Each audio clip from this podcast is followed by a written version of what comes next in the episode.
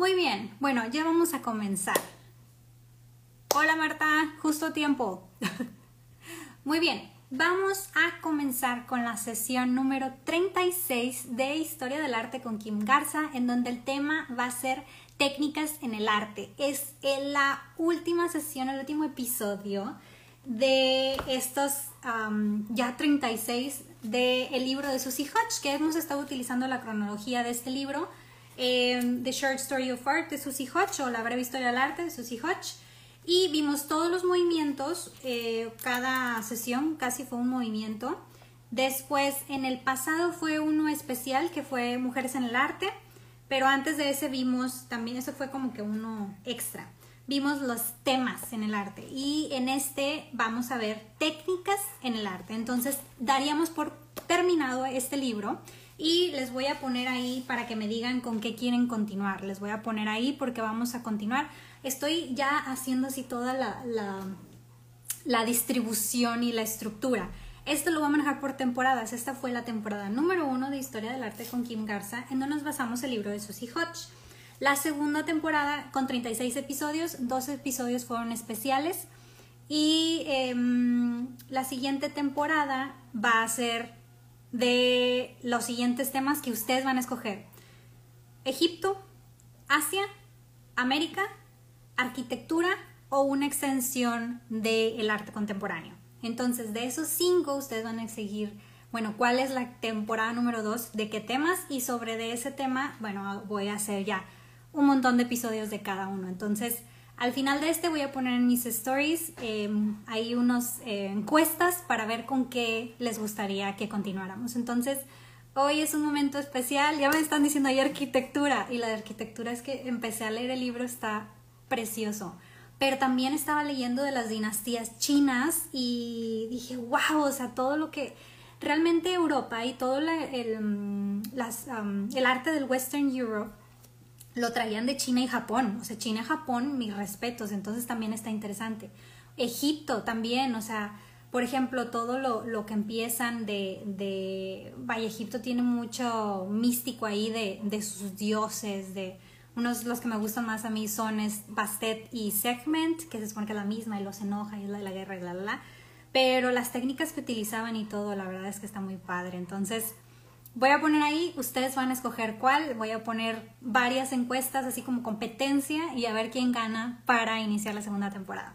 Pero bueno, en esta vamos a hablar de técnicas en el arte para terminarnos ya el libro de Susie Hodge. Son 30 técnicas, lo bueno es que Instagram ya no me va a sacar a la hora, espero no hacerlo tan largo, espero hacerlo menos de una hora, pero ya al menos no estoy estresada de que me vayas a cortar eh, a la hora. Pero bueno, pues vamos a comenzar eh, vamos a ver 30 técnicas y aquí les las voy a ir poniendo. Y realmente me encantó hacerles este resumen. Creo que para los que estuvieron ya o para los que vieron ya mis episodios pasados de historia del arte van a empezar a ver mucho de, ah, mira, este lo utilizaron más en este movimiento, ya, ah, mira, son este tipo de obras, ah, este autor lo utilizó más. Pero bueno, pues vamos a comenzar de lleno con técnicas en el arte. Ok, vamos a empezar.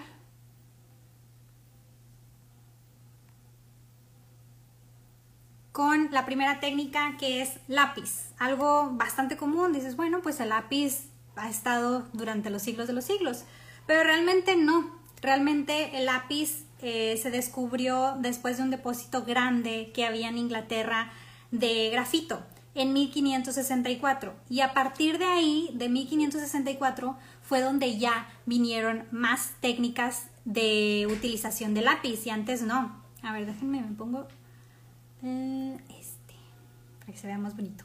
Muy bien, entonces realmente em, la utilización de lápiz como vino mucho auge después de que encontraron esta, esta em, depósito de grafito en Inglaterra. Estamos hablando de 1564. Y antes utilizaban pier de canero y luego utilizaban madera para poner en el lápiz. Ya ves que en el lápiz pues está cubierto de madera. Bueno, eso no era inicialmente. El lápiz estaba cubierto de una piel de carnero en lugar de madera. Entonces era un lápiz muy diferente al lápiz que conocemos ahorita. Y, o sea, cómo fue tan importante el lápiz también a través de la historia y cómo fue evolucionando, porque no siempre fue el mismo. Y la primera producción en masa de lápices fue en Nuremberg, en Alemania, en 1662. Estamos hablando ya de la época actual, o sea, realmente no, no había, bueno, no tan actual en 1600, pero no tan hacia atrás. El lápiz realmente fue algo que, algo que empezaron a descubrir. Que ustedes dicen, bueno, la pluma fue después. La pluma moderna como la conocemos pero la pluma realmente estuvo antes que el lápiz, pero ahorita les voy a hablar de eso. Entonces, bueno, en 1795, Nicolás Jacques Conte inventó el lápiz moderno, que ya ven que el lápiz antes estaba hecho de materiales diferentes y realmente la técnica de poner el grafito y tener diferentes presiones de lápices y todo se inventa formalmente en 1795. Y el lápiz es tan complejo en el arte y tan importante que inclusive actualmente hay un montón de tipos de lápices de grafito y que es más suave y que más fuerte. Entonces el lápiz ha estado a lo largo de la historia con nosotros, a lo largo de la historia del arte y realmente no es tan viejo como a lo mejor algunos podemos pensar de que el lápiz ha estado desde siempre. No, o sea, realmente estamos hablando del, del de 1500, entonces es algo relativamente nuevo. Y bueno, me voy a ir a me voy a ir también diciendo, eh, ahorita la imagen que estamos viendo es, se llama The Story, Story of la Grande Yate Woman Fishing de Serat. Esta obra es de Serat. Pero obviamente muchos artistas utilizaban el lápiz. Aquí menciona Leonardo da Vinci, Miguel Ángel, eh, también. Y esto fue algo muy importante también en el arte. Vámonos con la siguiente técnica.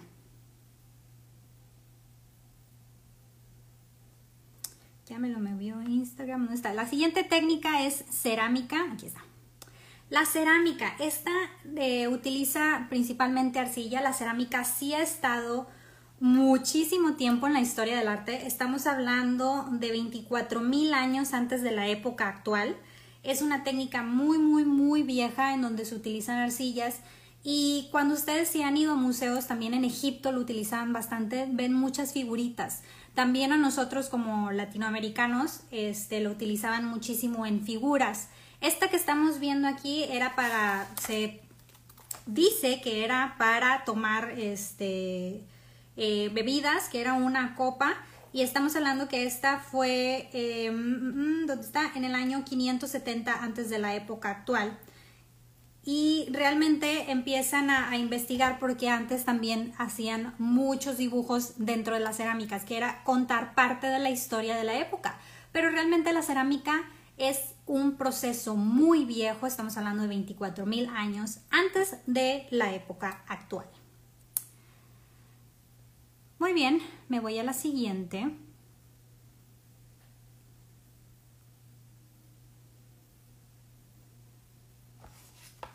Que son los mosaicos. Este la verdad es que me gusta muchísimo. Todo revuelto me lo tiene Instagram, aquí me lo cambió. Ok, ahí va. Mosaicos. Aquí están viendo al Cristo Pantocrator, siempre lo digo mal, Pantocrator, no, sí, mira, si lo dije bien. Este Cristo me encanta, es de la época de bizantinos y está en la iglesia de Hagia Sofía en Estambul, en Turquía. Y bueno, este es de eh, cerca de 1261. Y bueno, mosaicos. ¿Qué son los mosaicos? Los mosaicos eran hechos, parecen como cuando tú los ves así de lejos, ya ves que las pinturas cuando son muy viejas tienen a cuartearse y parece como que está cuarteado o que lo pintaron en un canvas con una tela muy muy gruesa.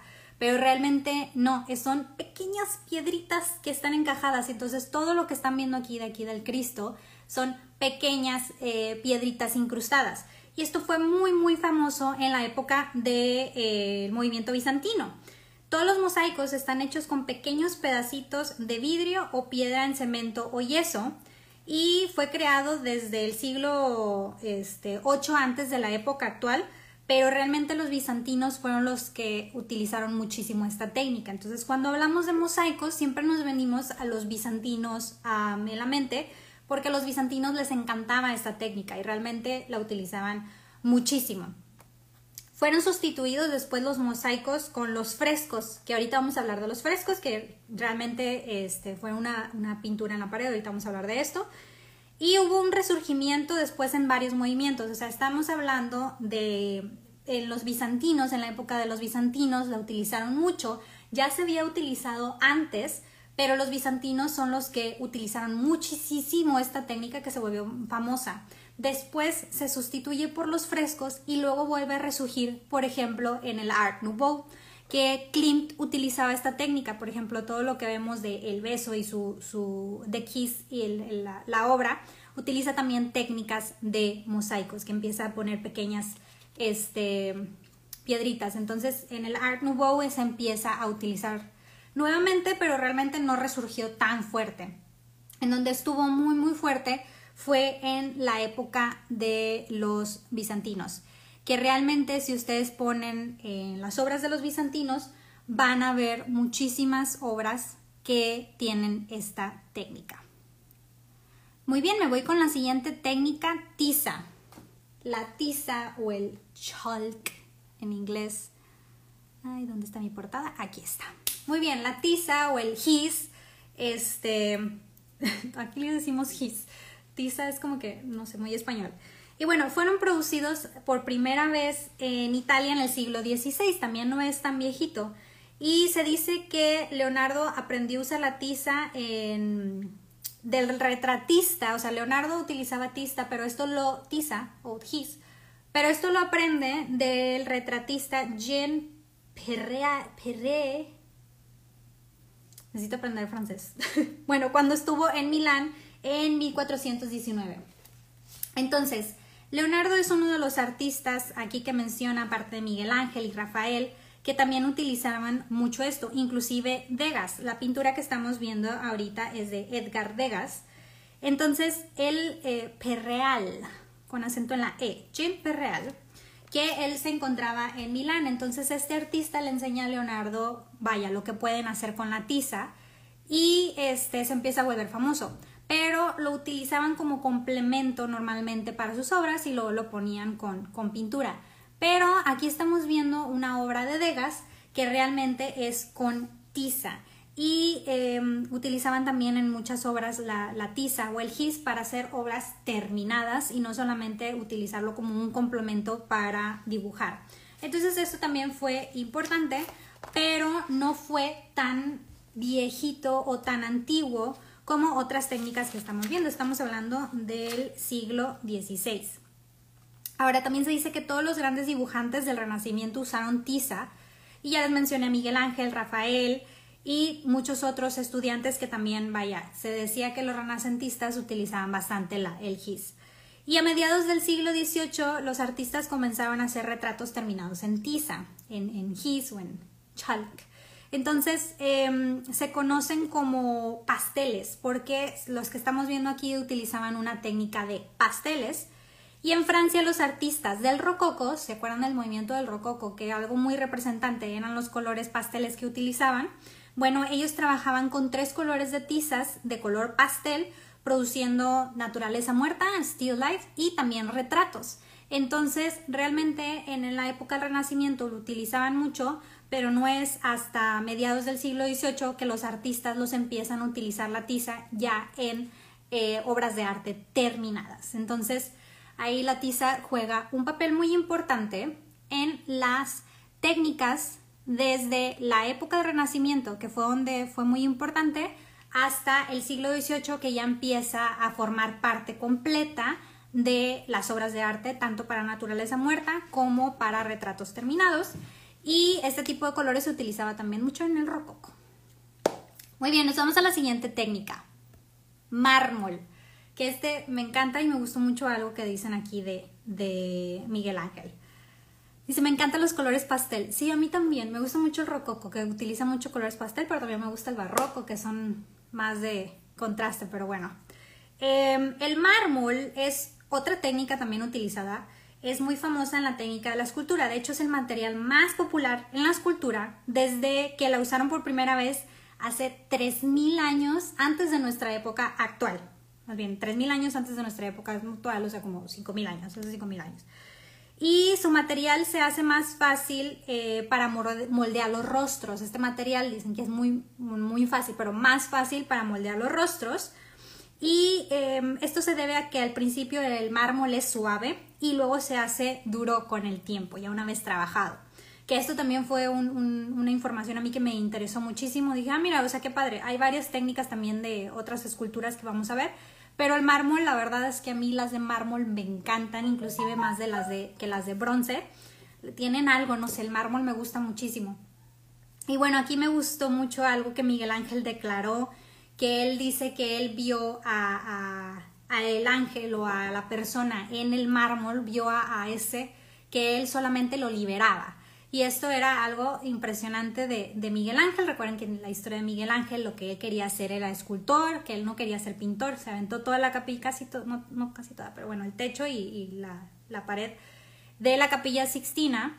Pero realmente él se consideraba escultor y escultor era lo que le apasionaba. De hecho, aquí estamos viendo la obra de Miguel Ángel, eh, hecha en mármol llamada St. Peter's Basilica. Ah, no, perdón, Pieta que está en la, en la, en la vesícula, vesícula, ah, ay, se me fue la palabra, basílica de este, el Vaticano de San Pedro. Y bueno, esta, lo que dice Miguel Ángel es que él, él veía el ángel, él veía a la persona, él veía la obra de arte y que él solamente la liberaba a través del mármol. Entonces él trabajaba mucho con mármol y la verdad es que precioso todo lo que hizo. Esta es eh, Pieta, una de las más famosas que tiene este Miguel Ángel en cuestión de arquitectura. Que claro que Miguel Ángel tiene muchísimas otras obras que son muy eh, importantes, como lo es pues todo lo de la capilla sixtina, pero eso es otra historia. Nos vamos a la siguiente técnica, pintura al temple o tempera. Y bueno, esta pintura al temple dices, bueno, ¿cuál es la diferencia de la de óleo y las acuarelas? Bueno, este era el estándar de la pintura hasta que eh, inició el Renacimiento, cuando surgieron más pinturas más versátiles, pero este era como que el, el, tipo de pintura que utilizaban anteriormente y se hacían con emulsiones de agua y huevos y pues muchas pinturas al temple fueron hechas en Egipto desde los años 50 antes de nuestra época actual hasta los 250 ya en nuestra época actual. Entonces, em, realmente antes no tenían tantos colores. ¿Se acuerdan que cuando íbamos viendo la época de los movimientos empezamos a ver, ah, ya salió ahora sí eh, la pintura de óleo, y ah, ya salió eh, las nuevas teorías de colores y ya salió. Entonces, en este entonces la pintura al, temple tenía muchas limitantes y prácticamente era lo que podían estar utilizando para hacer las pinturas y se conoce básicamente con, como el estándar de la pintura antes de que saliera pues pinturas más versátiles como era la del óleo e inclusive también las acuarelas. Muy bien, la siguiente técnica en inglés es gilding. Eh, lo estuve buscando la técnica en español pero me decía dorado y creo que no eh, refleja muy bien toda la técnica. Entonces lo dejo en inglés, gilding. Esta técnica es decoración en madera, metal o vidrio, pero utilizando, o sea, sobre la madera, el metal, el vidrio, eh, utilizando polvo de oro o plata, que es como el, el chapado de la joyería, pero en las obras de arte. Entonces lo que usaban era el polvo del oro o la plata y lo ponían sobre las obras y a esta técnica se le llamaba gilding o se le llama gilding. Em, normalmente se utilizaba muchísimo en el arte egipcio, estamos hablando de, 225 antes de nuestra época actual, perdón, 2225 antes de nuestra época actual, y le ponían porque ellos em, representaban a deidades con el oro, o sea, realmente representaban dioses y representaban deidades y era como que vaya a brindar tributo a todo esto. Entonces, tanto en Egipto se utilizaba mucho con sus dioses, como en la época ya después de, de, Cristo se utilizaba mucho para representar todo lo de la Iglesia Católica, porque era como que un tributo a ponerle oro, porque era, decían que era el color de la divinidad. Entonces, eh, algo que también contenía este tipo de técnicas eran los sarcófagos egipcios, los llenaban de, oro o plata y utilizaban estas técnicas que fueron muy famosas. Y entonces estamos hablando de una técnica realmente muy viejita, muy antigua, que es eh, lo del chapado de oro, se pudiera decir el gilding ya como el, el proceso. Ok, la siguiente técnica es underpainting o pintura de fondo. Y esta técnica básicamente son las primeras capas, no es una técnica de un producto terminado, simplemente son las primeras capas de la pintura em, que empiezan a poner como que la base y el, fondo de la pintura. Y normalmente para esto se utilizaban colores neutros y ya luego se trabajaba lo demás. Entonces em, hay diferentes maneras del underpainting de acuerdo a sus colores. Eh, habría el Veneda, el Verdaccio, Grisaille y Imprimatura. Entonces, dependiendo del color que estabas utilizando en el fondo, era uno de estos. Entonces, em, por ejemplo, el Grisaille es grises con o cafés, el Verdaccio era grises verdes y el Veneda eran como tonos grises. La imprimatura era transparente, entonces como que tonitos transparentes. Entonces, dependiendo de qué tipo de fondo era el que estabas haciendo, tenían este, nombres diferentes. Entonces, pero realmente era la técnica de poner el fondo. A ver, tengo por ahí una pregunta. ¿Qué piensas del color morado para la realeza? ¿Tiene algún significado en especial? Eh, realmente ese era mi significado, no eh, desconozco que haya salido de algún lado, que el color morado haya sido de la realeza, pero desde la época, uh, yo creo que de lo más viejito que yo conozco, no, inclusive los egipcios, pero lo más viejito que yo conozco, que tengo fuentes que lo confirman, es en em, los romanos, inclusive los romanos fueron los que empezaron ahí a utilizar mucho el morado eh, para representar a la, realeza en su vestimenta. Entonces, este, realmente no sé si se origina de algún lado que el morado o que hayan visto algo morado que tengan como representación de la realeza, pero sí era, era muy representativo, sobre todo en estas épocas. Me voy a llevar la tarea de investigar de dónde salió y cómo ha impactado el morado en, la, eh, en el arte y vamos a discutir de eso. Me parece un excelente tema. Ok, ahora nos vamos con el siguiente, que esta técnica la inventa Leonardo da Vinci en la época del Renacimiento y es llamada sfumato. esta técnica de sfumato fue inventada 100% por Leonardo y nombrada por Leonardo y em, es una técnica de mezclado, es como una difuminación que ponía para tratar de darle como que perspectiva a su pintura se deriva de la palabra italiana fumare, que significa humear. Y este, realmente no hay transiciones muy abruptas entre las sombras y los brillos de, eh, que se combinan realmente suavemente de las pinturas. Entonces, aquí estamos viendo a la Mona Lisa. La Mona Lisa fue pintada entre varias técnicas con la técnica del esfumato. Específicamente en el punto donde les puedo decir este, que lo pueden ver más es eh, si ven en el cabello del lado, su lado izquierdo, aquí, ven como los rizos de la Mona Lisa empiezan a ser un poquito transparentes hasta que se hace como eh, se junta con el, con, la, mm, con el fondo. Entonces no hay una diferencia entre los brillos y las sombras muy abrupta. Entonces él después empezó a estudiar que este, el ojo, eh, cuando ya después se pone el sol, es un poquito mm, mejor si lo pintas con esta técnica porque puedes eh, ver más los tonos medios. Entonces él no hacía muchos contrastes, al menos en esta técnica, y utilizaba la técnica del esfumato para que cuando los brillos empiezan a combinar con las sombras no sea muy abrupto el cambio. Entonces lo hace de manera como humeanta o difuminada, que ahorita lo conocemos más como la difuminación de este, sus líneas. Y si ven, es una parte ahí en el cabello que se ve muy muy claro de esta técnica llamada sfumato. Muy bien, nos vamos con la siguiente técnica. Entre, em, estaba leyendo todas las técnicas. Ah, Leonardo utilizó esto, y Leonardo inventó esto, y Leonardo y este, eh, descubrió no sé qué cosa y Leonardo estuvo haciendo eh, investigaciones de esto y yo, válgame, pues Leonardo estuvo en todos lados. Me encanta. Me encanta todo. Leonardo andaba en el mitote en todos lados. A ver, el siguiente es óleo en paneles. Déjame encuentro mi portada. Aquí está. Óleo en paneles. Muy bien, la pintura de óleo era, vaya, cuando se salió la pintura del óleo, todos los artistas de ¡yay!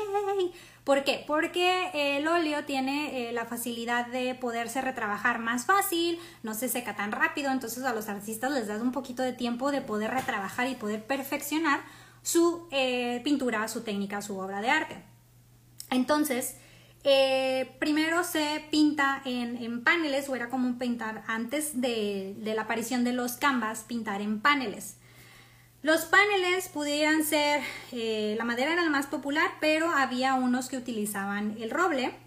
Y bueno, se utilizaban desde el canvas las pinturas grandes de Europa, que no eran en frescos, porque los frescos eran muy famosos, ahorita vamos a hablar de los frescos, eran creados en paneles de inclusive desde Egipto, estamos hablando desde el año 50 antes de nuestra época actual, y tenían un recubrimiento de pegamento que era con, eh, un poco de piel de animal y, este, aceites animales y todo para que sirviera para poder hacer sus obras en los paneles. Entonces, antes de los canvases empiezan a utilizar estos paneles. Como les decía, lo más popular era utilizar el material de madera, pero muchos artistas también utilizaron el material del el roble.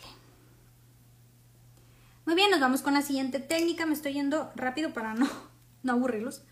Este, decirles lo más importante de cada técnica, pero sí me, me encantaron todas las técnicas. Nos vamos con la perspectiva lineal. Aquí está. La perspectiva lineal. Y algo, algo hablamos mucho de eso. Estuvimos eh, platicando, no sé si estuvieron conmigo, eh, en la época del Renacimiento. Y este, a ver, tengo una pregunta, ¿cuánto tiempo tarda en secarse el óleo y si hay una forma de secarlo rápido? Específicamente cuánto tiempo no estoy segura de que te pudiera decir. Le puedo preguntar a, una artista que actualmente trabaja en óleo y lo voy a compartir. Em, si hay una técnica de secado rápido, no sé cuál es, pero si hay una técnica de secado rápido, le voy a preguntar a mi amiga. Ella se llama Sophie Vallance. Eh, es una pintura, una pintora contemporánea ahorita, ahorita está ella en Inglaterra y ella trabaja mucho en óleo y dice que le gusta mucho la pintura del óleo por sus características. Entonces le voy a preguntar específicamente esto y que nos lo comparta este, para más información de eso. Pero lo que sí sé es que, por ejemplo, eh, cuando hacían las técnicas de los frescos, eh, que a veces no era de óleo, terminaban, en la mm, sesión de cuando hablé de Miguel Ángel, o sea, creo que sí lo mencioné, eh, pintabas y sobre pintabas y estabas pintando, ya se te iba secando este, la pintura. Entonces, si te equivocabas, no sé si, si cuando estabas pintando en la pared te alejas y algo anda mal en perspectiva y no quedó bien, tenías que cincelear, o sea, quitar el yeso y volver a empezar, poner el yeso y otra vez la pintura. Entonces, el óleo sí te da tiempo de, ah, bueno, pinté un pedazo grande, lo veo y lo puedo retrabajar. Entonces, ese sí es el tiempo. Cuando había antes pinturas que se secaban, casi ponía el, pincelito y empezaba a hacer la figura y ya estaba semiseco. Entonces, la pintura de óleo tarda en secarse. ¿Cuánto tiempo en específico? No sé, pero le voy a preguntar a mi amiga que, es, que ella sí hace ahorita con, con el óleo y es fan del óleo, entonces le voy a preguntar por qué, cuánto tiempo se tarda, cuáles crees que sean las ventajas de cuando apareció el óleo y todo, y les comparto. Y también les invito que, que vayan a ver su trabajo, ahorita lo comparto en mis stories. La verdad es que yo le digo a ella que es este como la Frida Kahlo escocesa, ella es de Escocia, Frida Kahlo escocesa contemporánea, porque se me hace como que su estilo es, es más eh, el estilo de, de Frida. Mira, Marta sí se, se acuerda cuando vimos eh, lo de la perspectiva, que ahorita vamos a ver lo de la perspectiva lineal. Tengo aquí otra pregunta y disculpa si no comento tanto, es que me quedo súper concentrado con tanta información y es genial como lo explicas. Muchas gracias, Luis. Muy bien, ahora, a ver, ya tengo dos de tarea, lo voy a apuntar por si no se me olvida. Eh, pintura, óleo y la otra, ¿cuál era? Déjame veo el color morado. Listo, ya lo tengo apuntado para compartirles esto. Hola Jorge, bienvenido. Muy bien, ahora la siguiente técnica es la perspectiva lineal.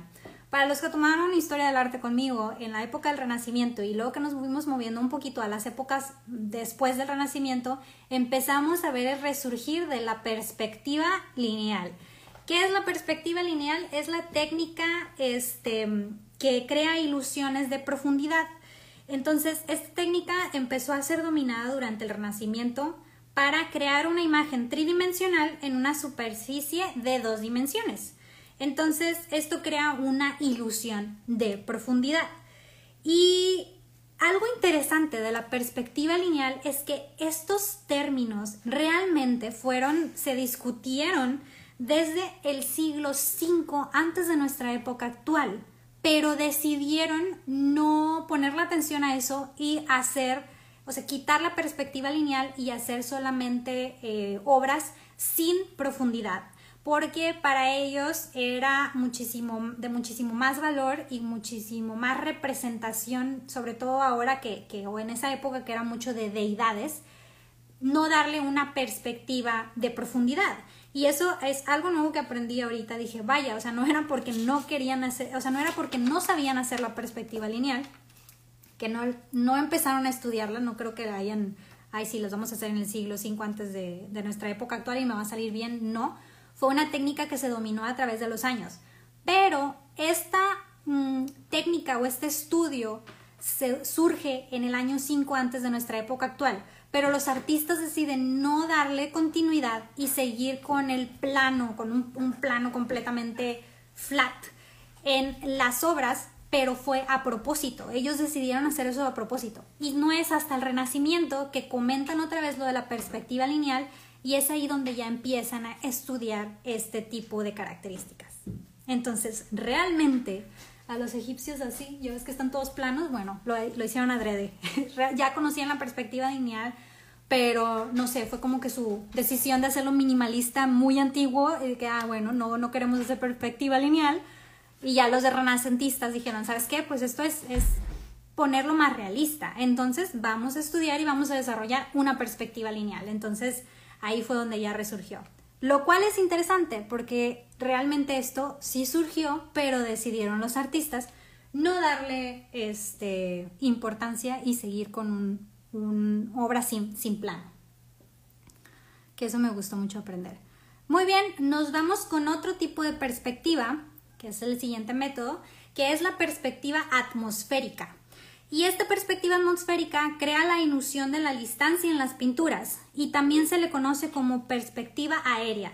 Y adivinen quién fue el primero de utilizar esta terminología como perspectiva aérea. Este término de perspectiva aérea, adivinen quién lo sacó, que anda por todos los lados. ¿Quién? Adivinen, adivinen, pónganme ahí, yo sé que saben. Mientras les digo, la perspectiva atmosférica o la perspectiva aérea, también conocida como perspectiva aérea, crea la ilusión de la distancia en las pinturas y esto lo hace a través de este, colores más débiles que este, causan la, la sensación de que estén más lejos. Sí, Da Vinci. Leonardo da Vinci fue el primero en utilizar el término de la perspectiva aérea. Ahí Leonardo anda en todos lados. O sea, él, andaba para arriba para abajo, ese Leonardo. Pero bueno, entonces, lo que hace este Leonardo y también otros artistas, eso no fue 100% de Leonardo, pero él sí le dio la terminología de perspectiva aérea. También otros artistas empezaron a ver em, cómo funcionaba el ojo. Entonces vieron que cuando ves de cerca, los colores son muy nítidos pero cuando ves algo a la distancia debido a la atmósfera que o ya es contaminación o eh, nublado o niebla o lo que sea, empieza a difuminar los colores y empieza a tener colores más débiles. Entonces, esto lo empezaba, no dormía Leonardo o qué, no, me hace que no dormía ese, Leonardo. Ah, bueno, bueno, entonces, vuelvo, me dio risa lo de no dormía.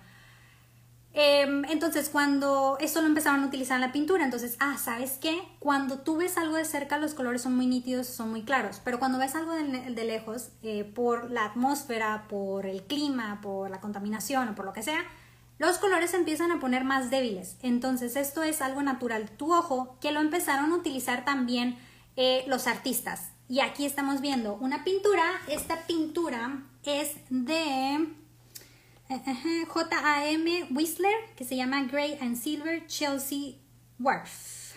es canvas pintada entre 1864 a 1868. Entonces, pues esto también fue una investigación de cómo funciona nuestro ojo y se crea la perspectiva atmosférica o la perspectiva aérea. Dice Jorge, ahí solo no terminaba lo que iniciaba Leonardo. Sí, hay muchas cosas que dejó inconclusas, este, muchos inventos y todo, pero sí, sí, la verdad es que tenemos mucho ahorita de, de Leonardo, nada para todos lados. Él, él tenía el uh, fear of missing out, el, el miedo de, de, perderse de algo y mejor se metía todo y experimentaba. Pero la verdad tenemos mucho que agradecerle, nos dejó mucha información. Que de hecho ahorita mucha ciencia está bajo las investigaciones que hizo Leonardo. Muy bien, me voy a la siguiente técnica. Eh, en inglés se llama foreshortening y en español encontré que se llama escorzo, pero como quiera lo puse en inglés porque cuando estaba buscándolo no estoy 100% segura que sí se traduzca porque le ponen nombres propios, entonces mejor se los pongo en inglés, que es uh, foreshortening. Esta técnica em, está muy interesante porque es, sigue siendo una técnica de perspectiva en la pintura y esta técnica es para reducir o alargar ciertos aspectos de la pintura y crear una ilusión de profundidad. Entonces, eh, esta sí fue, dije, ¿qué? No, no la entendí.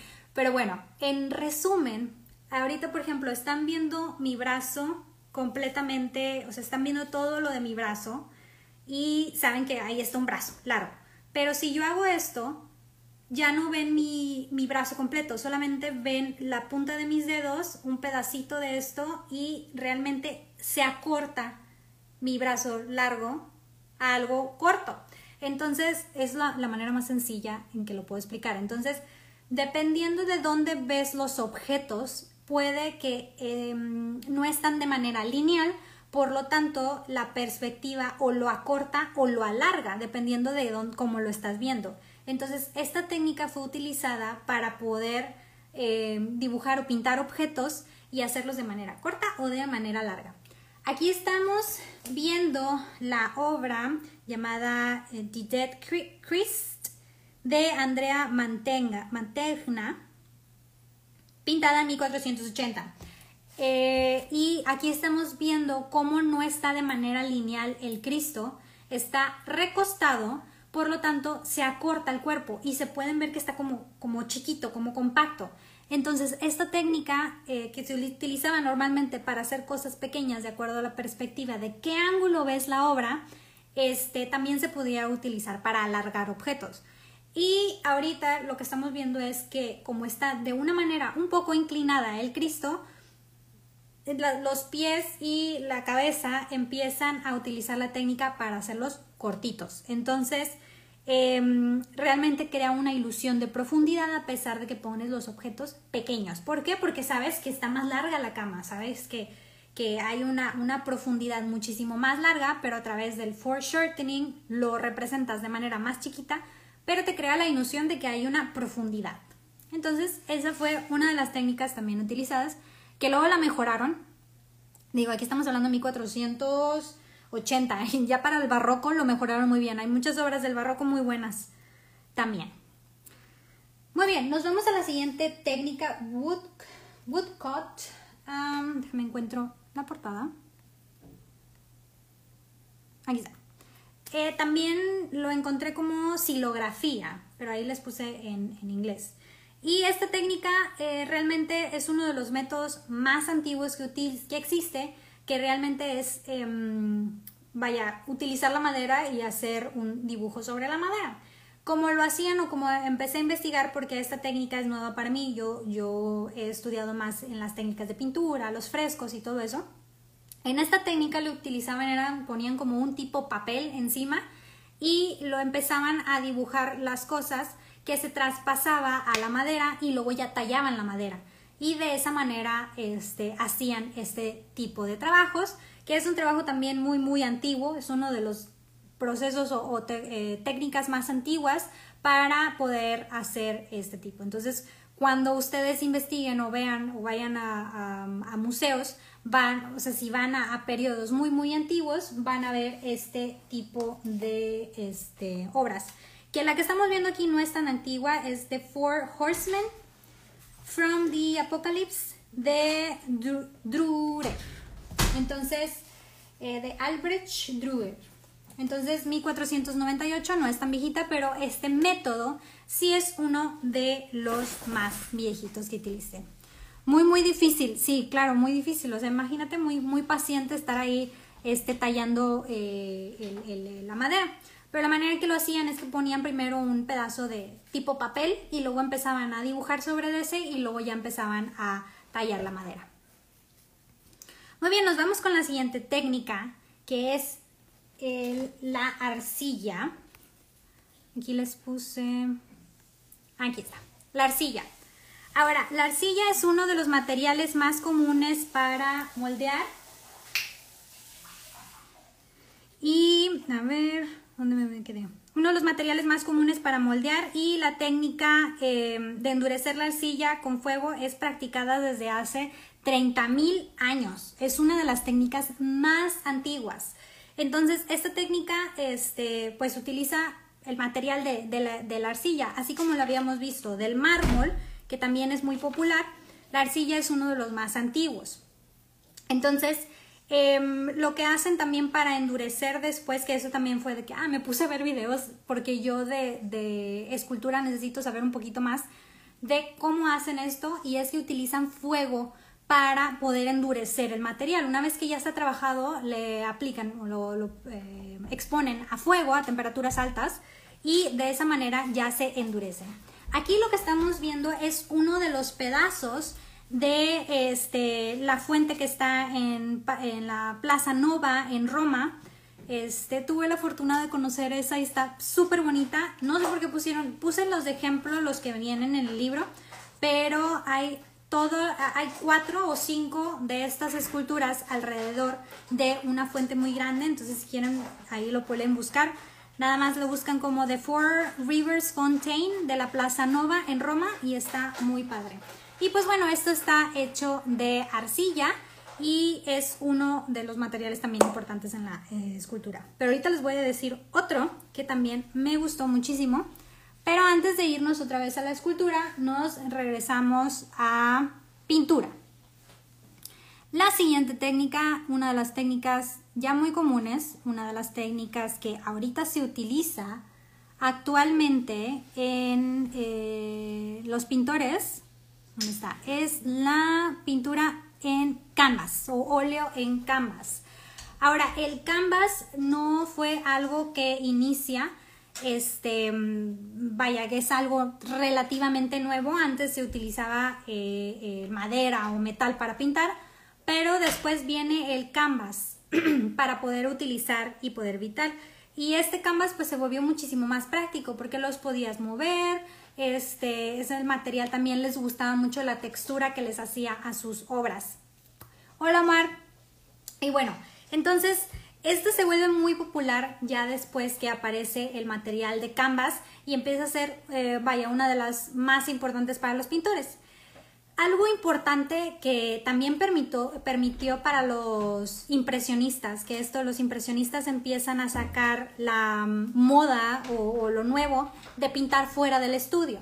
Antes de los impresionistas era muy raro que un pintor o casi no lo hacían, de hecho no lo hacían, un pintor saliera a pintar sus obras en, algún lugar. Normalmente lo pintaban en sus estudios o si eran frescos, pues ya en, la locación. Pero los impresionistas lo que hacen, y algo a este Claude Monet hacía mucho eso, agarraba su canvas y lo ponía en un parque y empezaba a pintar. Entonces, sin el canvas no hubiera sido posible salir a la locación a poder pintar. ¿Por qué? Porque el canvas ya era pues más ligero, si lo podías cargar y lo podías transportar. Se vuelve más versátil y también se vuelve más cómodo, más práctico pintar en canvas. Entonces realmente el canvas llega a ser algo súper importante para los pintores y les da muchísimo más libertad. Al contrario de la siguiente técnica que vamos a decir, que es la del fresco, que ya he mencionado mucho esta técnica del fresco. ¿Qué son los frescos? Los frescos son los métodos de pintar en paredes o techos con pigmentos a base de agua. ahí al fresco era, es una técnica ya mm, un tanto muy viejita de utilizar, que bueno, me voy y empiezo a pintar, por ejemplo, mucho en las iglesias. Entonces el artista se iba a la iglesia y empezaba a pintar sobre la pared. Claro que no era, este, ay, ya hay una pared y sobre esa pinto y rápido. No, no, no. Hay dos, dos maneras de hacer los frescos. Uno era buon fresco y el otro era seco fresco.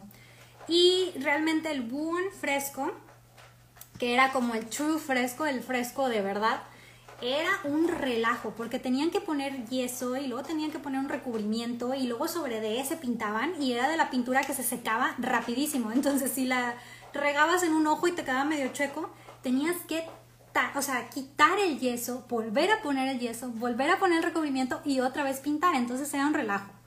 Ahora, una de las personas que utilizó esta técnica fue Miguel Ángel para, picar, para pintar la capilla Sixtina.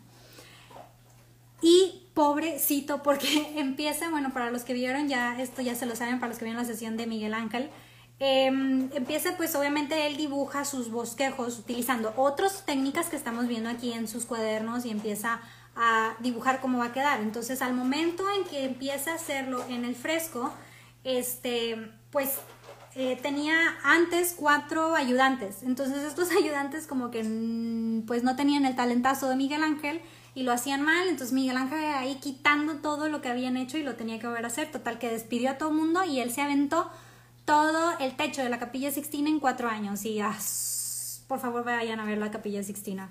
Este, el, el, póngale eh, Capilla Sixtina, techo, Miguel Ángel, para que vean todo lo que se aventó.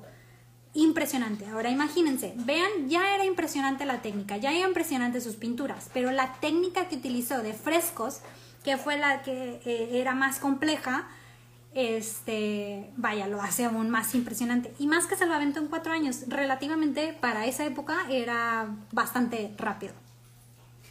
Dice aquí, no tenían corrector, no, era bastante difícil hacerlo en los frescos. Y bueno, nos vamos a la siguiente técnica, que esta técnica la aprendí también hace poquito, con, no sé si la mencioné en la de mm, Mujeres en el Arte, porque ahí la mencionaba, que se llama chiaroscuro. Para empezar me gustó el nombre, chiaroscuro, muy italiano. Chiaroscuro significa chiaro, que es luz, y eh, oscuro, que es obscuridad. Y es la técnica para representar tonos fuertes de contraste. Entonces, este, vaya, los, los, los, brillos más brillantes y las sombras más oscuras, ese constante se llama chiaroscuro y es la técnica que utilizaron. Ahora, ¿quién de aquí tomó mi eh, clase de historia del arte y se acuerda qué movimiento es muy representativo que utilizaba este tipo de técnica chiaroscuro? Que quiere decir, utilizaba muchísimo contraste, le encantaban los contrastes y es un movimiento que es muy representativo de esto. A pesar, a ver, pónganme ahí, voy explicando un poquito más de chiaroscuro, a ver qué movimiento, a ver si se saben alguien el movimiento que utilizaba mucho la técnica de chiaroscuro, que son muchos contrastes, negros muy negros, blancos muy blancos, brillos muy brillosos, sombras muy oscuras. Es un movimiento que se representa mucho por esto, entonces este, ahí les pongo. Y bueno, esta técnica, este, eh, a pesar de que se descubrió o se empezó a utilizar antes de este movimiento que les estoy platicando, a ver si alguien se lo sabe, este, mm, eh, se utilizó antes, pero este movimiento lo super adoptó, le encantó y prácticamente eh, muchos movimientos utilizaron este, pero eh, es realmente cuando haces muchísimo contraste. Y aquí estamos viendo una obra que tiene contraste, no tanto contraste, pero sí tiene algo de contraste más de lo normal. Esta obra es de Caravaggio, se llama Bacchus, pintada en 1595. A ver, no me han dicho, y no sé si alguien no tomó lo de la historia del arte, pero bueno, ya les voy a decir. El movimiento que utiliza mucho el oscuro, que es eh, mucho contraste, es el barroco. Este, no estuve en ese directo. Todos están guardados. Por cierto, anuncio. Ya estamos también en, eh, en Spotify, en podcast, ya lo subí, entonces todo esto si lo quieren escuchar, nada más, lo pueden buscar en Spotify, estoy subiendo todos los episodios para que lo busquen, en cualquier podcast ya está. Y también hice un YouTube que se llama Historia del Arte con Kim Garza, en donde estoy poniendo todos los videos. Para los que no suelen eh, estar mucho en Instagram, estoy también usando. Entonces, o a lo mejor nada más que quieran escuchar, pues pueden buscarlo en el podcast. Entonces ya, anuncio. Continúo. El barroco. El barroco, a ver ahí mis estudiantes, ¿por qué? ¿Por qué? El barroco, una de las características más representativas son sus contrastes, son sus blancos blancos y oscuros oscuros. Me lo sabía, me quiero matar. Ay, Roger, sabía. Buen dato, iré a verlos. Yay, me dices si te gustan los otros, están muy padres. Este, mm, bueno, el barroco es el que utiliza más el oscuro y de hecho cuando empiezan a hablar de oscuro, bueno, hay un montón de obras del barroco. Una de las características más importantes del barroco es precisamente que utilizaba este tipo de técnicas que eran, este, vaya, mucho contraste en sus obras. Muy bien. Ahí no sé cuántos dijeron, ay, sí es cierto, ah, verdad, ya, ya se acordaron del barroco. Muy bien, la siguiente técnica, las siguientes dos técnicas son muy parecidas. A ver, me busco mi portada. Me, tomé tiempo de hacer las portadas, entonces, este, para los que están escuchando el podcast, pues no, no ven, pero yo describo todo. La, ay, ¿dónde está? Engraving. A ver, aquí está. Vamos a ver dos técnicas. Las siguientes dos técnicas se parecen, pero em, la técnica con cómo lo hacen es lo que lo hace diferente. La primera técnica de las que les voy a hablar se llama engraving. Eh, lo busqué y dicen grabado, pero eh, la siguiente técnica que vamos a ver es etching. Lo busqué y dice grabado, entonces no, mejor se los pongo en inglés. El graving eh, y el etching son dos em, tipos de técnicas que parecen ser muy similares, pero no, pero son diferentes. Vamos a hablar primero del engraving. ¿Qué es el engraving? El engraving es la técnica que hace impresiones en metal utilizando una herramienta de corte llamada burring. En, inglés es burring. Lo busqué y decía en español buril con N, pero vamos a dejarlo en inglés burring. Y eh, se cree que se desarrolló en Alemania por los goldsmiths, que son los em, o, freros o fre, goldsmith es como blacksmith, pero goldsmith. ah, espérense. Eh, goldsmith. Ofre, ore, orfebre, orfebre, que son como los blacksmith, que son como los herreros, ándale, herreros, pero de oro. Porque ya no se le dice herrero, se le dice orfebre. Pero bueno, los goldsmith alemanes se dicen que fueron los que empezaron Ah, mira, ahí Joss nos está compartiendo que esa herramienta que utilizan para el engraving se llama en español buril. Bien, gracias Joss. Muy bien, ahora, se cree que esta técnica se desarrolla en Alemania por los goldsmiths, los orfebres, este, que trabajan, vaya, son los que trabajan con el oro. Y esta técnica prácticamente es hacer impresiones sobre el metal, llámese oro, llámese cobre, llámese lo que vayan a utilizar Em, y sobre este metal empiezan a hacer el grabado. Y este, obviamente esto empezó también con, los artistas. Aquí estamos viendo una obra que es Merlin and Vivien por Gustave, Gustave Doré, ah, hecho en 1869, utilizando la técnica de engraving. Pero ahora esta técnica, también que es, es como una técnica de grabado, existe una técnica similar llamada etching que fue la, que voy a poner de portada para los de los 30 segundos. La de etching es una técnica también que se utiliza para grabar sobre metal, pero aquí la diferencia es que en la técnica se usa un ácido, un plato de metal, una aguja y tinta para producir la imagen, que realmente es una técnica diferente al engraving. Y este, una de las artistas que utilizaban muchísimo esta técnica fue Rembrandt. Rembrandt utilizó mucho esta técnica. Que este, de hecho aquí en la portada les puse el self-portrait, el autorretrato de eh, Rembrandt, pintado en 1630. Entonces, a pesar de que el engraving y el etching se parecen, el etching utiliza una técnica diferente del engraving. El engraving recuerden que es con la técnica eh, con esta herramienta llamada buril en español. Y el etching es utilizando un ácido, un plato de metal y una aguja de tinta para poder hacer la producción de las imágenes. Y el etching se conoce muchísimo por, o al inicio, por hacer el grabado de las armaduras que utilizaban antes. Entonces ya ven que las armaduras le ponían los escudos o este, todo lo que representaban ellos dependiendo de dónde eran. Bueno, este tipo de grabado al principio se utiliza con esta técnica que es el etche. Entonces es algo interesante. A mí me encantan las, las armaduras. El museo que fui de Ámsterdam, acá, el Rijksmuseum, que de hecho ahí, de ahí compré el libro, este, mm, tenía muchísimas armaduras. Impresionante los grabados. Entonces ahorita que estaba leyendo dice, ah, mira, qué padre. La verdad es que las técnicas de los grabados de las armaduras siguen siendo una obra de arte, entonces sigue siendo parte de la historia del arte y esta es una de las técnicas que utilizaban porque están preciosas, las hacían muy bonitas. Muy bien, entonces estas dos técnicas ahí se las expliqué medio mezcladas porque cuando estaba leyendo dije, bueno, entonces ¿cuál es la diferencia? Bueno, la técnica es la diferencia, la manera en que hacen el grabado. Muy bien, nos vamos con la siguiente técnica que es algo muy típico pero muy importante. Pluma y tinta.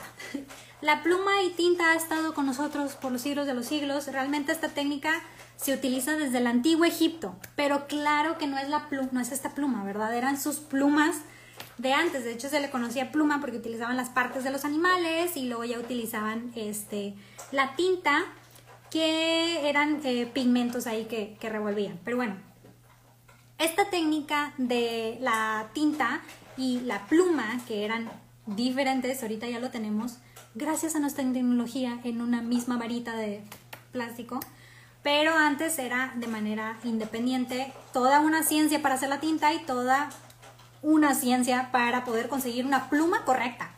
Entonces, eh, para muy importante por algo que les decía de, la historia del arte de, de Asia, para la dinastía china, la Tang y la Song, se volvieron súper importantes. Y luego, bueno, voy, ok, tinta y una pluma. Y no se les viene a la mente todos los pergaminos chinos y todo, y realmente China fue uno de los que utilizó desde los siglos de los pasados, este, de los siglos pasados, China utilizó mucho la tinta y la pluma. Utilizaba muchísimo esto. Entonces, también se utilizó mucho durante el Renacimiento y era una parte esencial del entrenamiento de los estudiantes. Aquí estamos viendo uno de Leonardo da Vinci, claro, ¿por qué no? El Vitruvian Man pintado, o bueno, más bien dibujado entre 1490 y 1492. A ver, el manguillo es la parte de esa técnica. Desconozco manguillo, me lo voy a llevar de tarea no la había escuchado así como esa terminología. No sé si aquí alguno de los espectadores pueda contestar esta pregunta. Si no, yo me lo llevo de tarea. Ya tengo tres. Pintura de óleo, color morado y manguillo. Desconozco, Jorge, si es parte de, de esa técnica. Pero bueno, entonces, la pluma y la tinta ha estado con nosotros más inclusive que, que, yo en mi cabeza a lo mejor soy la única que empezó a pensar, dije, ah, bueno, pues el lápiz es más antiguo. No, realmente la pluma es más antigua y es algo de que, ah, sí es cierto, porque no es este tipo de pluma, era otra pluma. Pero bueno, son de esas cosas muy obvias que después te, cae en el 20 de que realmente estuvo desde muchísimo antes. Ahora, la siguiente, que también es una de mis técnicas favoritas porque tiene que ver muchísimo con la fotografía, que es la siguiente técnica que vamos a ver llamada la cámara obscura. La cámara obscura también formó parte muy importante para eh, la historia del arte, pero también para la ciencia. Entonces, la cámara oscura este, se escribió de ella, realmente desde, desde se conoce que se que, hay información de las cámaras oscuros desde inclusive el año 5 antes de nuestra época actual. Entonces, este, vaya, ya conocían de esto, pero no es hasta el siglo XVI de nuestra época actual que realmente la empiezan a utilizar más. Y esta la utilizaron por siglos este, con matemáticos, arquitectos y astrónomos, porque lo que estudiaban mucho ahí era, era la luz. Entonces, em, les voy a checar, chequen, el nombre del árabe. En el siglo X, el árabe Abu Ali al-Hassan ibn al-Hatam la usó para demostrar cómo la luz viaja en línea recta. Se me hizo súper interesante dos cosas. Lo largo del nombre del árabe y lo segundo es, ah, mira, pues sí, realmente la luz baja en línea recta. Y la cámara oscura, esta técnica que fue muy importante también para la historia del arte y la pintura, fue parte fundamental para poder hacer estudios de la luz y del ojo. Pero sí está muy interesante el nombre tan largo del árabe. Abu Ali al-Hassan ibn al-Hatam. Pronuncio mejor los nombres árabes que los franceses, ya me di cuenta. Pero bueno, entonces, la cámara oscura fue súper importante no solamente para el arte, sino también para la ciencia. Em, adivinen quién en el siglo XV la utilizó para investigar el funcionamiento del ojo. Por favor, díganme quién creen que empezó a hacer eh, experimentos en la cámara oscura y empezó a estudiar mucho el funcionamiento del ojo utilizando la cámara oscura, o sea, realmente cómo funciona el reflejo, cómo ves, este, todo ese show. adivinen qué artista. Dice Alex, está increíble y muy interesante. Y dice Luis, la concentración para decir el nombre. Eh, lo tengo escrito, no me lo sé. Todo lo tengo, tengo aquí mis notas, ¿eh? no crean que todo está en mi cabeza. De hecho, empiezo a escuchar yo mis propios podcasts y yo, ah, sí, es cierto, ya no me acordaba de eso. Pero bueno, esta pintura está hermosa. Bueno, la pintura, a ver, díganme, díganme, ¿quién fue el que... Sí, Leonardo. Bien, Roger.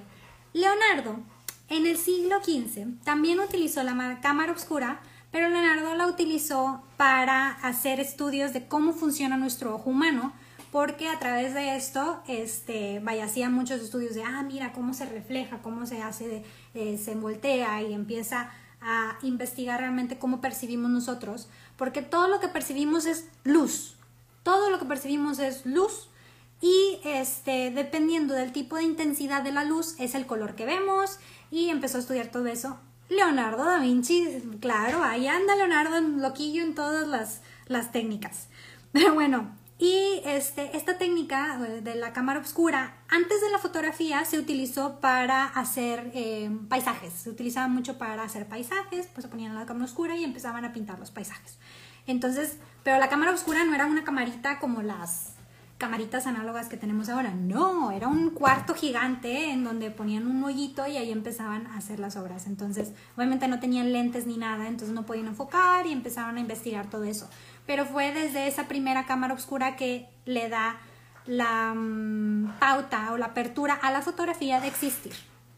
Ya después que existe la fotografía, bueno, pues la cámara oscura se vuelve otra cosa muy importante. Pero bueno, a ver, ahí dice Marta que la pintura está hermosa. La pintura que estamos viendo ahorita se llama Regata on the Grand Canal de Focari Canaletto, pintada en 1740. Está en el Museo Windsor de UK. Dice Luis, definitivamente ya no voy a dormir para ser más como Leonardo y estar en todo. De hecho, les había puesto yo en una de las, no lo, creo que no lo subí aquí o si lo subí aquí, no me acuerdo si lo tengo en Instagram, pero está, va a estar en el podcast y en mi YouTube de este, las técnicas de cómo pensar como Leonardo da Vinci. Yo había escuchado el podcast y hice un super resumen y empecé a investigar, pero ya me compré el libro y la verdad es que está muy padre. Eh, paréntesis, el libro How to Think Like Leonardo da Vinci, creo que no, lo es, no está en, en español, no lo encontré en español. A mí me gustan en inglés, pero lo busqué en español para darles referencia a ustedes, no lo encontré. Creo que solo están en inglés. Pero son siete pasos de ser como Leonardo da Vinci. Y la verdad es que está muy padre. Es de un historiador súper fan de Leonardo.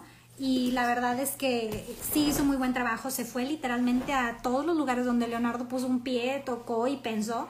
Entonces sí está muy bueno. Para los que somos fans de Leonardo, recomiendo mucho, mucho ese libro. Y que queremos ser como él. Y bueno, Vámonos a la siguiente técnica. ¿Dónde voy? Cámara oscura. La siguiente técnica, las acuarelas o los watercolors. A ver, ¿qué dibujo está ahí? ¿Dónde está? Aquí está. Sorry que siempre se escucha Ryu. Anda aquí. Parece que voy a hacer un live y se viene aquí a, hacer. Es mi, Ryu, mi perrito. Y bueno, las acuarelas, que son la siguiente técnica que vamos a ver, eh, pues yo creo que esta técnica, o es más bien, este tipo de pintura es muy conocido por la mayoría de los que tengo aquí o para la mayoría de los que me está escuchando. Este, las acuarelas eran un medio muy versátil utilizado por artistas por siglos este, admirados de su transparencia. Una de las características principales, así como lo del óleo sale de yay, se tarda en secar, las acuarelas eh, o los watercolor era de, yay, los colores son así muy transparentosos, entonces le doy así como que un efecto más mágico. Entonces, aquí estamos viendo una de, las obras de un pintor que me encanta, que es Turner. Este se llama Upper Falls of the Reich. Ay, lo estoy pronunciando mal, no sé si se voy a pronunciar como vean. Reich, Reichenbach Rainbow. Entonces, este Turner, de hecho, si quieren ver este tipo, póngale JMW Turner. Tiene muchísimas este, obras con esta técnica de acuarelas y están súper bonitas. Son paisajes así súper mágicos, colores pastelitos y así transparentes, pues utilizando la técnica de acuarelas. Entonces, Turner es uno de los que utilizó muchísimo esta técnica y está muy, muy padre. Dice Luis ahí, quiero tu top 10 de libros, porfa. Órale, lo voy a hacer, lo voy a hacer. Este, no todos son de historia del arte, pero lo voy a hacer mi top 10 de, de libros. Y bueno, vámonos con la siguiente técnica, que ya llevo más de una hora. Qué bueno que ya ampliaron esto. No, ya, ya voy a acabar. Sí, ya voy a acabar. Bueno, me faltan una, dos, tres, cuatro, cinco, seis, siete técnicas, pero son relativamente rápidas. La siguiente técnica es em, bronce. La técnica del bronce, que, que, yo estaba así de que, bueno, ¿cómo trabajan el bronce? Y me puse a ver videos de cómo se trabaja el bronce para poder explicarles mejor. Pero bueno, primero, el bronce también llamado Cire Perdue, este, es el método de crear esculturas con bronce comenzó a, practicarse desde, se dice que desde del siglo 3-4 antes de nuestra época actual, pero es lo que han podido comprobar, pero se em, piensa que inclusive fue antes de esto, o sea que es algo muy muy antiguo. El bronce es una aleación compuesta de cobre con un poco de estaño y a veces le meten otros materiales y em, esto lo que hace es que su punto de fusión sea un poquito menor al cobre puro. Entonces se mantiene líquido por más tiempo. Entonces este tipo de características pues ayuda a que puedan hacer esculturas. Y pues el bronce es uno de los materiales también muy utilizados desde hace mucho para hacer esculturas. Ahora, ¿cómo se hacen las esculturas de bronce? Yo dije, bueno, pues el mármol este, es diferente a la, a la arcilla. Todos estos son de manera diferente. Pero el bronce para mí dije, bueno, pues ¿cómo le hacen al bronce? O sea, porque dice, se mantiene líquido por más tiempo, por lo tanto se trabaja con el líquido. Dije, ¿cómo se trabaja con el líquido? Entonces me puse a buscar videos de cómo se trabaja en bronce. Y de manera muy resumida les voy a platicar. El bronce eh, lo que haces primero es una pieza, o es una de las técnicas que utilizan, haces una pieza de cera. Entonces tienes un cuadro de cera, entonces esa cera la empiezas a tallar y haces la figura que quieras hacer de bronce. Entonces ya tienes la figura de cera. Esa figura de cera la empiezas a moldear y a hacer este, unas moldes de arcilla. Y una vez que tienes estos moldes de arcilla, le pones yeso y, eh, por ejemplo, aquí estamos viendo a, a una mm, persona completa. Entonces lo que haces es empiezas a hacer el molde de la cabeza, el molde eh, de las manos, el molde del torso, el molde de las piernas, el molde de los brazos. Entonces lo, lo partes. Y una vez que tienes esos pequeños moldes, vuelves a poner cera en este, los moldes. Por lo tanto, tienes tu monito de cera completo, que fue el primero, y ahora tienes pedazos nuevos de ese mismo monito. Ahora, lo que haces de eso es que lo unes en cera. La diferencia del primer monito con el segundo es que el segundo monito es el, puro mm, recubrimiento, no está lleno. Entonces el segundo monito lo llenas de otro material y después, está bien difícil, pero después de ese monito que ya tienes, el segundo monito de cera, lo tienes relleno de un material, lo pones en, lo empiezas a cubrir de yeso y lo cubres, lo cubres, lo cubres, lo cubres y ya pues tienes como un cilindro. Pero ese monito le pones, este, mm, ¿cómo, cómo se dice? Canales en donde eh, va a salir, va a fluir. Entonces haces un embudo abajo. Lo que haces es que lo pones sobre fuego y lo que va a pasar es que la cera va a salirse. Entonces ya tienes un molde vaciado en donde después lo volteas y le metes el bronce y ahí ya tienes el, o sea, realmente no es tan de bronce eh, completo, o sea, el, interno está con otro material. Me parece que es arcilla, el material que le ponen, con otras aleaciones. Y bueno, dependiendo del artista, pero es uno de los que le ponen. Eh, no, pero es un material líquido. Le ponen otro material encima. No es bronce porque pues el bronce es un poco más caro. Le empiezan a, rellenar de un material más barato. Entonces lo vacían la cera y en lugar de la cera lo sustituyen por el bronce. Y aún así ya lo, lo quitan, o sea, le quitan el yeso, pues lo golpean porque el bronce ya no se va, ya una vez que está frío ya no se va a romper. Y lo que haces es que quitas los canales porque le pusiste canales para que se saliera la cera. Las quitas y ya después eh, afuera le trabajas los detalles, o sea, los detalles de la piel, detallitos muy chiquitos que no llegan a, poder producirse con, el yeso, con el yeso que habías hecho. Pero está impresionante, dije, vaya, o sea, es como el, proceso del vaciado. Y está bastante interesante cómo trabajan en el bronce. Entonces me puse a ver ahí un video de uno que estaba haciendo y dije, estaría muy padre platicar. Hay un escultor mexicano ahorita que me encanta, que no sé si conocen las salas de México de Jorge Marín. Jorge Marín tiene unas esculturas padrísimas que me encantaría ir a preguntarle y que, o sea, un videíto y todo de su proceso. Este, porque él trabaja también mucho con este tipo de materiales y tiene unas salas que las hizo interactivas, te pones, te pones una foto, no sé si, si la conocen, pero está muy padre su trabajo, Jorge Marín. Pero bueno, entonces así les platico un poquito a grandes rasgos del proceso del bronce, que es un arte espectacular. Em, dice, con cera tal vez. No, no lo rellenan con cera, lo rellenan con, o sea, el, proceso de la cera lo rellenan con otro que es un poco más económico que el bronce. ¿Es hueco? Sí es hueco, o sea, no es, por ejemplo, la pintura, que, la escultura que estamos viendo es de bronce, pero la primera capa es de bronce, por dentro tiene otro material. Dice, es, eso es como un baño de oro como en las joyas. Sí, pero es un poquito a lo mejor más grueso porque el baño de oro simplemente lo bañas y el del bronce sí tiene una capa bastante gruesa de bronce.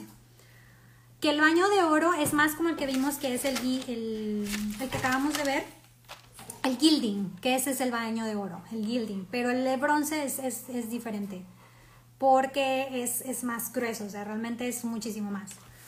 Me encantaría un video del tema. Va, pero me voy a traer un experto porque para que les explique en eso. Entonces vamos a ver si, si puedo ahí a traerme expertos para que les platique.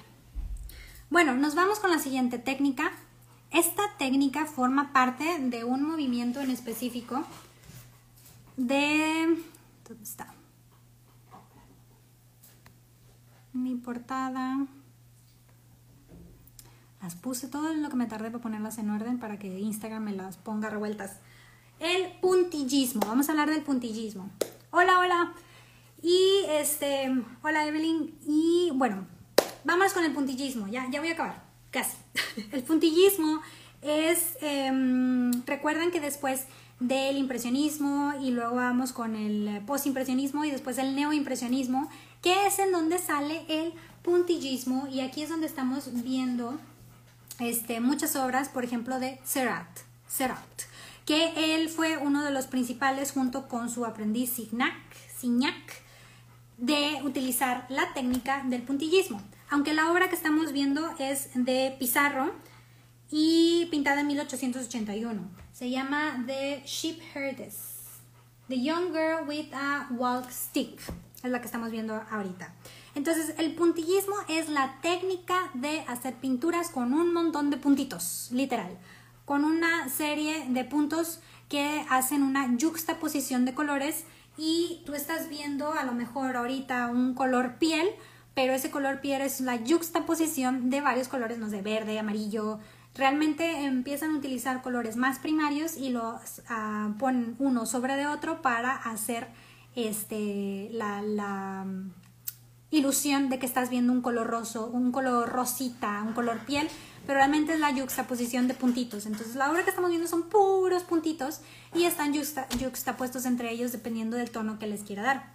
Y ahora este eh, movimiento, que de hecho fue un, movimiento en, específico, este, el puntillismo fue muy importante para el neoimpresionismo, eh, fue influenciado por la teoría de color que saca eh, Michel Eugene Chevreul en, este, en, esta época para eh, donde dice, ok, ¿sabes qué? Pues esta es toda la teoría del color. Y ahí como tenían más información, ah, mira, el, este utiliza, eh, para lograr este color es eh, la combinación de todos estos colores. Entonces el puntillismo es muy, muy influenciado por esta publicación que saca Michel Eugene Chevreul de la teoría de colores. Y básicamente el puntillismo es la técnica de utilizar la juxtaposición de muchos puntitos para lograr una imagen como la que estamos viendo ahorita. No me gustó hacer eso, pero hay obras increíbles. Sí, la verdad es que, o sea, están bastante bárbaros para esas obras, porque realmente la técnica, para empezar, la paciencia de todos los puntitos y lo otro es el, estudio de los colores para saber qué puntos juxtaponer y lograr el color. Entonces está bastante interesante. Algo así como los LEDs de las pantallas. Ándale, algo así como los LEDs de las pantallas. De hecho, sí. Es, es como la pintura, pero ahora es como los LEDs de las pantallas, pero de la época donde no existía tanto eso.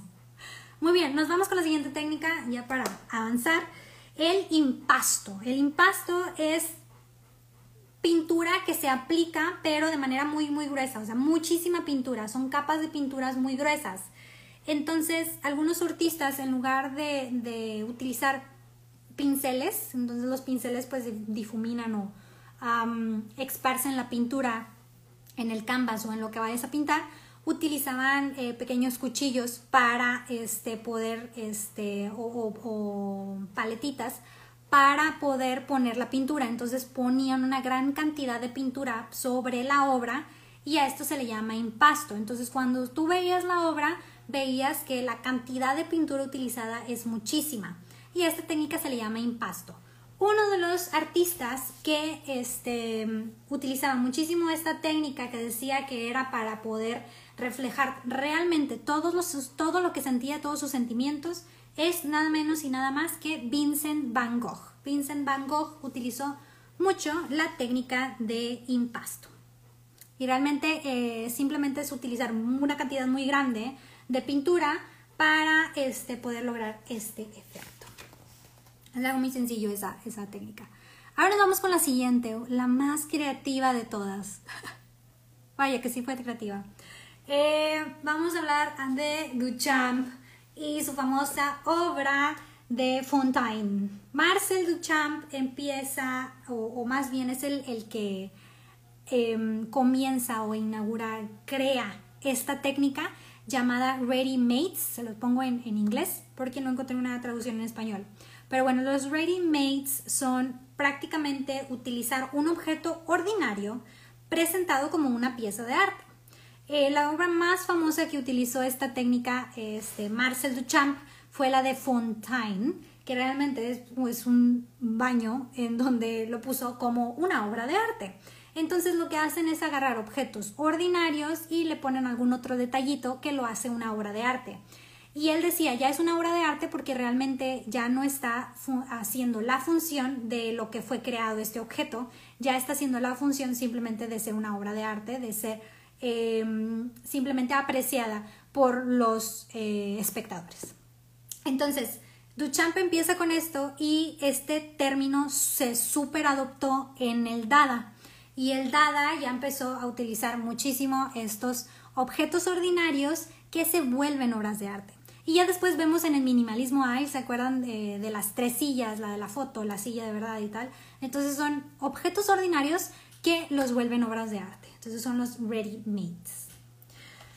Muy bien, las últimas tres obras, digo obras técnicas que vamos a hacer. La siguiente, vámonos, ya casi acabamos. Ahora sí que ya me pasé de la, de la hora, ya vi. Aquí está.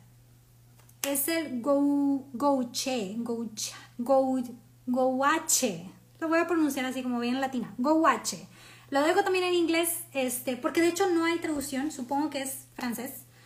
Em, pero bueno, esta técnica es utilizada también eh, con eh, pinturas. Realmente mm, lo que se hace es diluir el color de agua, eh, ya sea con pura agua, perdón, diluir la pintura ya sea con pura agua o también le pueden mezclar con otros ingredientes como son miel o goma arábica.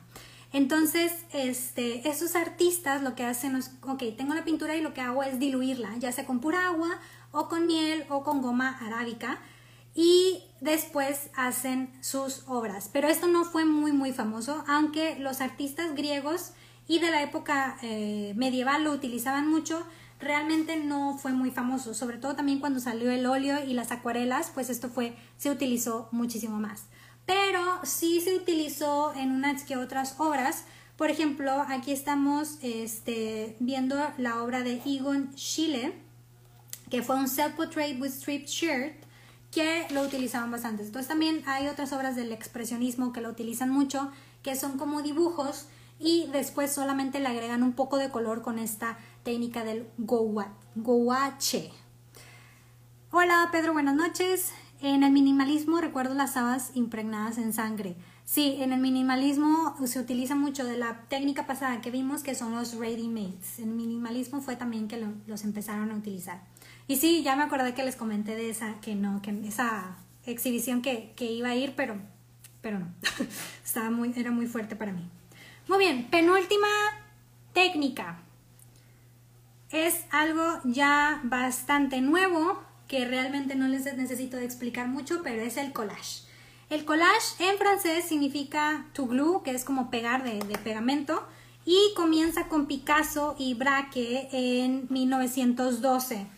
Y realmente ellos en, sus obras de, este, de la época del cubismo, lo que hicieron es que pegaron en sus canvases eh, otro tipo de materiales.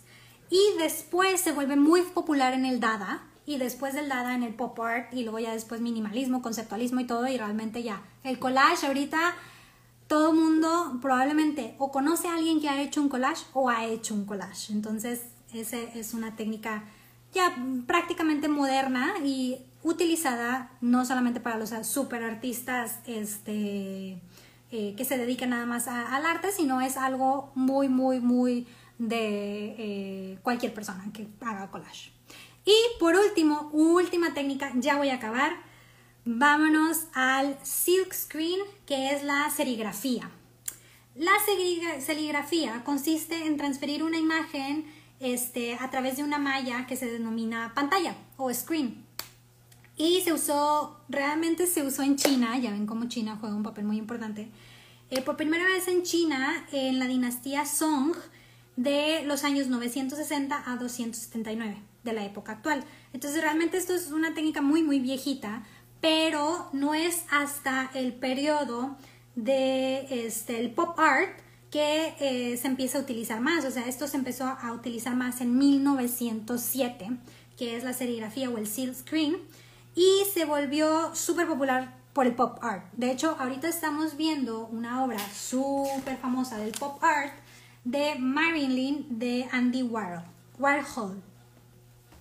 Entonces, este fue inventado y patentado en 1907 por Samuel Simón, pero realmente los chinos ya lo habían hecho. Entonces, Samuel no fue, fue, el, fue el que lo patentó y se empezó a hacer mucho en 1907 y se empezó a dar difusión. Pero realmente los chinos desde, desde 1960 ya lo habían usado. Entonces realmente no es algo nuevo, pero es algo que se sigue utilizando. Eh, dice, ¿es eso como colocan los estampados en las prendas, verdad? Sí, es eso. Ese es prácticamente ese, ese es la, misma, el mismo tipo de técnica. Entonces es una técnica bastante moderna y bastante utilizada ahorita en la época actual, pero que los chinos ya lo habían utilizado desde hace mucho, pero como que no le dieron mucha difusión y dijo Estados Unidos, ¿sabes qué? Yo le voy a patentar y a darle mucha promoción en el pop art. Y pues en 1907 Samuel Simon, Samuel, Samuel Simon, lo patenta. Muy bien, esas son las 30 técnicas. No me tardé tanto como pensé que me iba a tardar. Esas son las 30 técnicas de este de el arte, que son prácticamente el último pedazo del libro de Susie Hodge, The Short Story of Art. Hemos terminado, para mí este momento es un momento muy especial porque dije, ay, qué padre, o sea, cuando empezamos esto fue creo que en principios de julio, creo, o finales de junio, por ahí, y pues empezamos de que, ay, no sé cómo hacer, y luego ya se van sumando este, muchos a la comunidad de arte, ya terminamos todos los movimientos de aquí y terminamos todas, este, también lo de las técnicas y lo de los temas del arte. Entonces ya nos acabamos completito este libro, lo absorbimos y ya tenemos muchísima información ahorita y hemos estado en este trayecto. Y se termina esta temporada, ya los voy a manejar como temporadas, se termina esta temporada y estoy muy, muy contenta. Este, la verdad es que lo disfruté muchísimo. He conocido personas súper bonitas que ya me han recomendado este, series de Netflix, que no he terminado una que me recomendaron del minimalismo. A ver si por ahí todavía está este, conectado. Y este, también eh, me han recomendado libros, hemos estado platicando, o sea, realmente una comunidad muy bonita. Este, les quiero agradecer a todos, todos, todos, todos los que están aquí, los que ven el en vivo, los que ven la repetición y ahora los que se suman al podcast y al YouTube. De verdad, muchas gracias. Este, para mí, les, les hago esto con mucho amor y, es este, como compartir mi amor eh, de historia del arte y encontrar gente bonita también que les gusta el arte como, como a mí. Entonces eso está muy, muy padre. Entonces muchas gracias. Es un momento muy feliz para mí porque hemos terminado la primera, hemos concluido con la primera temporada, van más. Entonces, ¿qué sigue? Lo siguiente es, este, por cada temporada voy a hacer, se me hace que también regalar libros o algo. De hecho, em, en la pasada regalé este, un libro, no sé si vieron La breve historia del arte, este en español, ya lo regalé, se lo, regalé, eh, se lo eh, ganó en un giveaway este Daniel, que ya llegó y ya me dijo que ya le llegó, les compartí por ahí las historias. Entonces, en cada temporada voy a tratar de, regalar el libro que utilicemos para, como referencia. Entonces, este, les voy a poner en las stories eh, encuestas y vamos ahí de que competencia. Vamos a seguir la segunda temporada, pero ustedes van a decidir. Vamos con Egipto, con Asia, con América con arquitectura o con una extensión del arte moderno. Entonces voy a poner estas cinco y vamos a, a voten para hacer competencias. Primero voy a poner uno contra otro y este vamos a ver con qué empezamos la, segunda temporada. Entonces todos esos temas los vamos a ver, pero vamos a ver con qué empezamos primero. Entonces son esos cinco temas con los que podamos ver.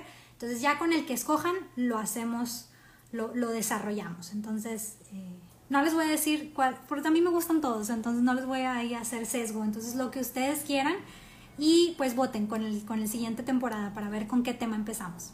Ahí veo Egipto, también ya me habían dicho arquitectura, entonces vamos a ver con qué empezamos. Muy bien, bueno, pues por mi parte es todo. Espero de verdad que hayan disfrutado tanto como yo este, escuchar de estas técnicas en el arte, de estas 30 técnicas.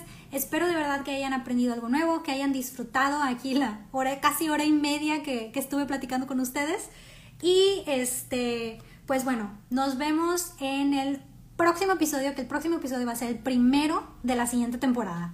Entonces, les voy a poner ahí en las stories las encuestas, por todos lados les voy a preguntar y hacer este para ver cuál es el más popular. A ver, arquitectura aquí me está diciendo Roger y Jorge me está diciendo también voto por Egipto. Los más votados son arquitectura y Egipto hasta ahorita. Entonces, se los voy a poner en mi story, voten, voten, ahí va para que hacer competencia de a ver cuál, cuál gana de estos cinco temas. Y pues bueno, muchas gracias porque ya súper tarde, digo, en el norte son las 11.37, aquí son las 10.37. Gracias por estar aquí y pues bueno, nos vemos en el siguiente episodio de la nueva temporada y vayan a mis stories para que hagan la votación de con qué tema empezamos. Y pues bueno, les mando un beso muy grande, un abrazo muy grande, cuídense muchísimo y disfruten también ahorita que ya es Semana Santa, creo que todos están de vacaciones. Este, yo no, yo no conozco ni los domingos, ni los sábados, ni las vacaciones. Pero pues disfruten mucho, les mando un abrazo enorme y pues bueno, nos vemos en el siguiente episodio. Son las 11 en Colombia. Saludos a Colombia, qué bonito. Y bueno, nos vemos en el siguiente episodio. Estén pendientes de mis stories para que voten, para que voten por qué, este, qué tema hacemos para la temporada número 2 de Historia del Arte con Kim Garza. Gracias a todos, un saludo a todos, un beso grande. Bye.